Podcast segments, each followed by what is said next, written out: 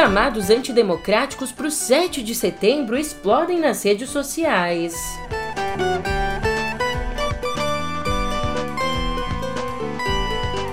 E de saída, ministro Edson Fachin participa de última sessão no comando do TSE.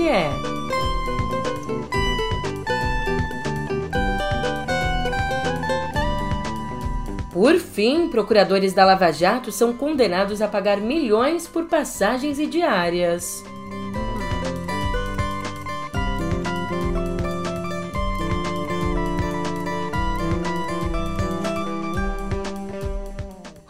Ótimo dia, uma ótima tarde, uma ótima noite para você. Eu sou a Julia Keck e vem cá, como é que você tá, hein? Nessa quarta-feira, dia 10, eu te pergunto, você sabe aquela expressão se espremer sai sangue?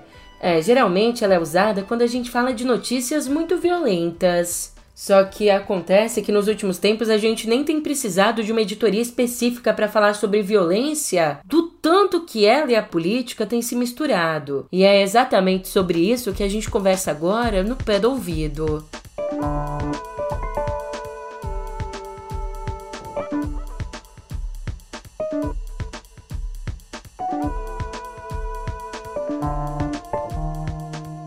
Ó, em menos de 5 minutos de podcast, lá vai mais uma pergunta para você.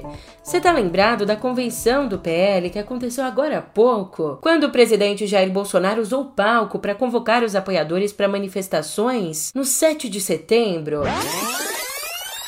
Nós somos a maioria. Nós somos do bem. Nós temos disposição para lutar pela nossa liberdade, pela nossa pátria.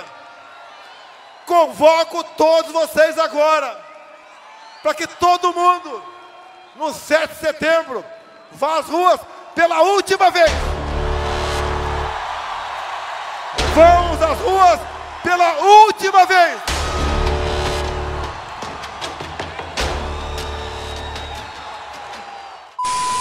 Então, acontece que desde então essa convocação tem ganhado as redes sociais, sendo marcada principalmente pelo tom golpista. Segundo o levantamento do monitor de WhatsApp da UFMG, na última semana de julho cresceu 290% a circulação de mensagens sobre esse tema nas redes bolsonaristas. E além de chamarem para protestos em todo o país, como você pode imaginar, os textos espalham notícias falsas sobre urnas eletrônicas e defendem atos antidemocráticos, como a intervenção militar e o afastamento dos ministros do STF. E agora, uma parte dos aliados do presidente estão inclusive com medo de que a radicalização afaste os eleitores. É, afaste aqueles eleitores indecisos, o eleitor médio, exatamente no momento em que o presidente vem recuperando terreno nas pesquisas. E veja só, esse clima de guerra nas redes sociais fez com que a equipe da Polícia Federal, que está responsável pela segurança do ex-presidente Lula, pedisse apoio às superintendências da corporação. Para fazer esse pedido, os agentes relataram a diversidades e episódios de violência vividos por Lula esse ano. Para você ter uma ideia, o pedido relata pelo menos sete ações hostis, incluindo o lançamento de pesticidas sobre militantes por um drone e a invasão do evento de lançamento das diretrizes do eventual programa de governo do PT. Enquanto isso, a primeira-dama, Michele Bolsonaro, compartilhou um vídeo em que Lula participa de um ritual de purificação num templo de matriz africana. Publicado originalmente pela vereadora de São Paulo, Sonaira Fernandes, a legenda desse vídeo, que foi compartilhado pela primeira-dama, diz que Lula já entregou sua alma para vencer essa eleição. E não vá pensando você que é um erro de cálculo, não. A Michelle sabe bem o que está fazendo. Evangélica, ela tá subindo o tom no discurso religioso, procurando consolidar a base do marido, a base de Bolsonaro nesse segmento. Numa outra ponta, ontem o presidente do Tribunal Superior Eleitoral, ministro Edson Fachin, vetou um pronunciamento em rede nacional do ministro da Saúde, Marcelo Queiroga. Mas por que, Julia? Acontece que nesse pronunciamento Queiroga ia falar sobre o lançamento da campanha nacional de vacinação contra a poliomielite, mas Fachin considera que o princípio constitucional da impessoalidade impede a personificação de políticas públicas, especialmente nesse momento que a gente está aqui com o pé na porta das eleições. Ainda, segundo informações de bastidores, Queiroga pretende usar esse pronunciamento também para enaltecer a atuação do governo federal na pandemia. É de fato uma atuação modelo, modelo do que não fazer, né? Aliás, falando nele, o Faquin, que passa na semana que vem a presidência do TSE a Alexandre de Moraes, ele se despediu do tribunal ontem enaltecendo as urnas eletrônicas e lembrando a luta da gestão dele contra a disseminação de notícias falsas sobre as eleições. Este tribunal zela pela transparência, pois onde há transparência floresce a confiança.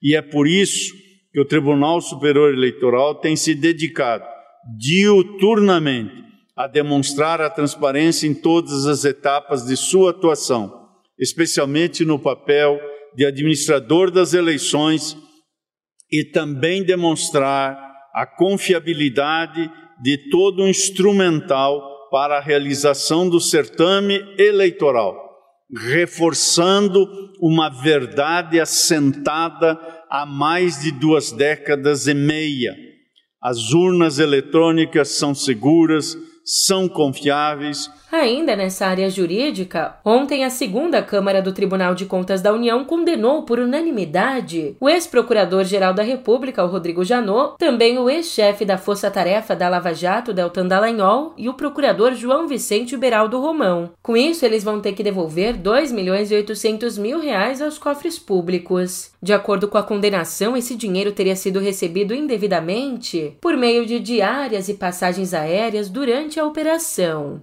O ministro Bruno Dantas, que é relator do processo, disse que os gastos podem caracterizar atos dolosos de improbidade e ainda multou cada um dos réus em 200 mil reais, Voto para que o tribunal rejeite as razões de justificativa e julgue irregulares as contas de Rodrigo Janot Monteiro de Barros, João Vicente Beraldo Romão e Deltan Martinazzo Dallagnol, em razão de prática de atos antieconômicos, ilegais e ilegítimos, consubstanciados em condutas que, em tese, podem caracterizar atos dolosos de improbidade administrativa, tal como prescreve o artigo 10, incisos 1, 9 e 12 da Lei 8.429-92, a ser examinados em ação própria pelos órgãos competentes.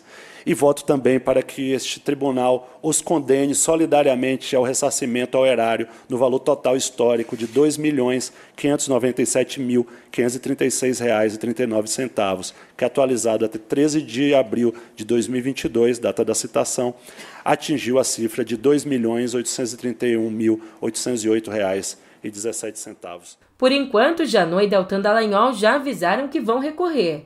E, bem, essa condenação foi particularmente amarga para o ex-chefe da Força Tarefa, que pretende se candidatar a deputado federal pelo Podemos do Paraná. Ali, num longuíssimo fio no Twitter, Dallagnol disse que o sistema quer vingança e que, abre aspas, este é mais um episódio que mostra o quanto o sistema político não tá nem aí para a sociedade. Mostra até onde o sistema é capaz de chegar para impedir que o combate à corrupção avance no país. E assim, como dizem os especialistas, caso essa decisão da segunda Câmara seja confirmada pelo plenário do TCU, Dallagnol pode até mesmo ter o registro da candidatura negada pela Justiça Eleitoral. Isso porque a lei da ficha limpa determina que são inelegíveis os que tenham suas contas rejeitadas por, abre aspas, irregularidade insanável que configure ato doloso de improbidade administrativa por uma decisão irrecorrível do órgão competente. É o tempo fechou pro Deltan das Lágrimas, uh, pro Deltan Dallagnol.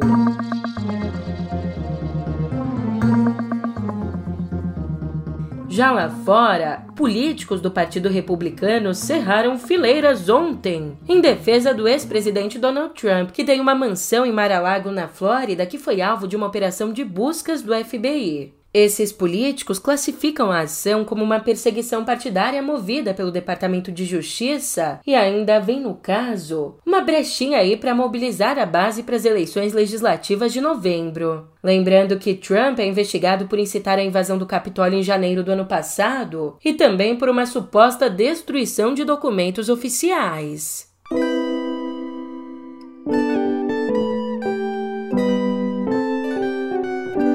Que é aquela história Pátria Armada Brasil? Então, Nos últimos cinco anos, das quase 12 mil armas roubadas no estado de São Paulo, metade saíram de residências. De acordo com dados da Secretaria de Segurança Pública, 49,9% das armas roubadas ou furtadas por criminosos foram tiradas de dentro das casas, o que representa aí 5.978 armamentos. Ainda outros 25% foram tirados de estabelecimentos comerciais, outros quase 17%, 16,8%, foram tirados de veículos em via pública, ou seja, na rua, e 5,8% foram tirados de órgãos públicos do Estado. E de todas essas armas roubadas, metade, 50% eram revólveres e 30% pistolas. E para a gente ter uma visão ampla sobre todo esse assunto, como aponta o Anuário Brasileiro de Segurança Pública, houve um aumento de 473% no número de pessoas com licenças para adquirir armas durante o governo Bolsonaro.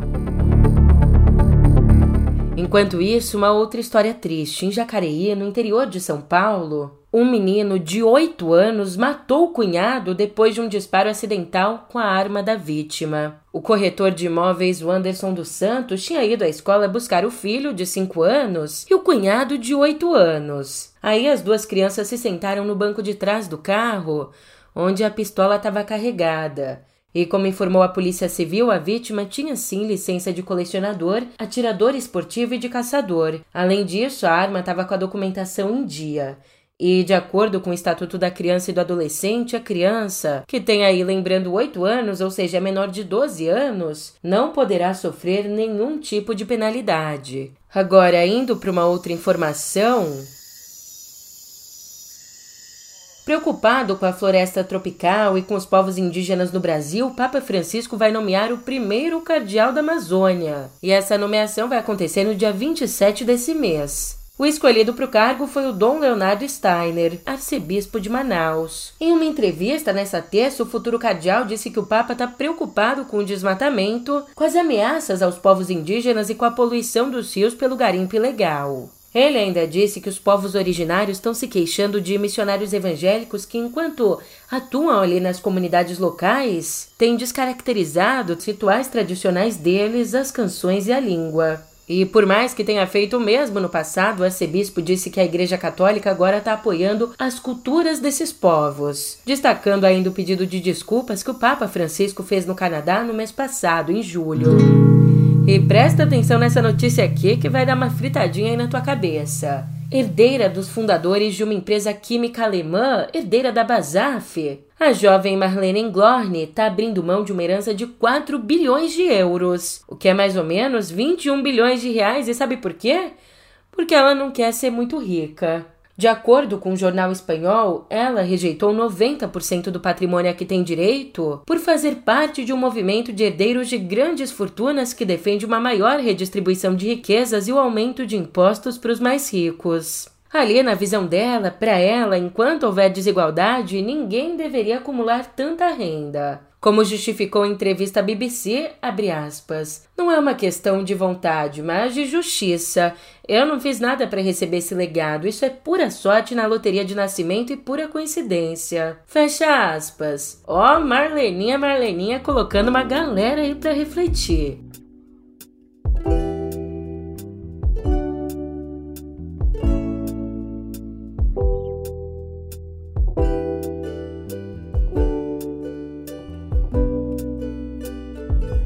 Aqui em Cultura é uma forma diferente de celebrar a existência de uma atriz. Uma das mais talentosas e belas atrizes brasileiras, a Tônia Carreiro, completaria 100 anos no próximo dia 23. Daí, para celebrar essa data, o Itaú Cultural lança no sábado, em São Paulo, a ocupação Tônia Carreiro, que, além do lado artístico, ressalta a faceta política da estrela. Ali é retratada a batalha pessoal dela contra a censura em 1967 para liberar a peça Navalha na Carne, de Plínio Marcos. Luísa que é neta de Tônia e uma das organizadoras da mostra, resume dizendo que, abre aspas, minha avó foi muito corajosa e sempre lutou muito, abriu muitas portas para discussões sobre os direitos da mulher, sobre a luta pelo feminino. Fecha aspas. É, fica essa inspiração. E se de um lado a gente tem inspiração, do outro lado a gente tem indignação, porque o Ministério Público e a Polícia Civil do Mato Grosso estão investigando uma denúncia de homofobia e censura contra o SESC local. Uma denúncia feita pela escritora e drag queen Nelly Winter. Acontece que o lançamento ali no Sesc de um livro, que ela é uma das autoras do livro Versa Bardos em Linhas. Olha, o lançamento desse livro foi cancelado e, de acordo com o áudio enviado por uma funcionária, esse cancelamento aconteceu porque num outro evento com pessoas travestidas, abre aspas, o pai de uma criança reclamou. Nesse áudio, a funcionária ainda diz assim: Estamos vivendo um contexto muito complicado aqui e eu acho que seria perigoso para mim liberar. Até o público aqui que frequenta o SESC Oi, Nelton. Então, é, a gente está vivendo uma gestão muito conservadora e até o público aqui que frequenta o SESC está muito conservador. E realmente teve esse caso de um ator que era um homem interpretando uma mulher e o presidente ficou sabendo, teve demissão do analista, enfim.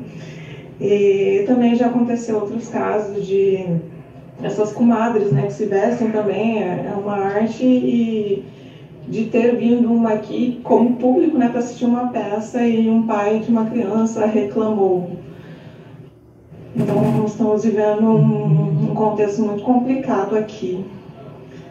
É, eu acho que seria perigoso para mim é, liberar, infelizmente.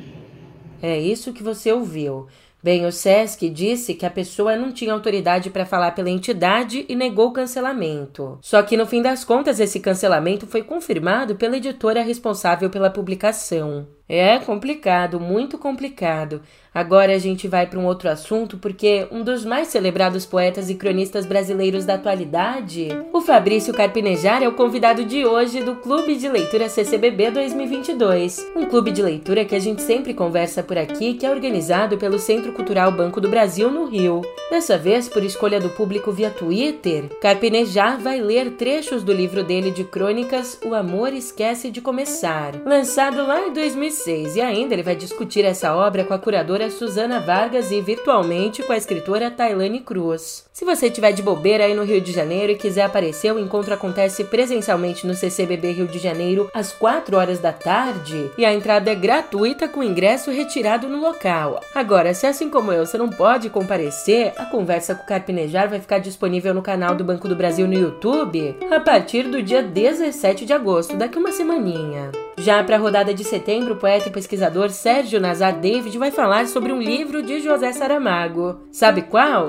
Eu também não sei, porque esse livro ainda vai ser escolhido pelo público via Twitter. Então entra lá no Twitter, ccbb_rj e deixa seu palpite sobre qual livro de Saramago deve ser escolhido. E já que hoje por aqui a gente está muito agenda cultural, eu te digo que estão abertas até o dia 30 de novembro as inscrições para a 28ª edição do É Tudo Verdade Festival Internacional de Documentários. Um festival que vai acontecer simultaneamente no Rio e em São Paulo entre os dias 13 e 23 de abril do ano que vem. E escuta só, você não tá entendendo. Como esse evento é reconhecido pela Academia de Hollywood, os vencedores das categorias longa e média-metragem nacional e internacional vão estar automaticamente classificados para disputar o Oscar. Eita! Eita, nós! Olha, as inscrições podem ser feitas direto no site é tudoverdade.com.br. Só que lembre, esse é do É Tudo Verdade não tem acento não, tá? Então, na verdade, o endereço é www.etudoverdade.com.br.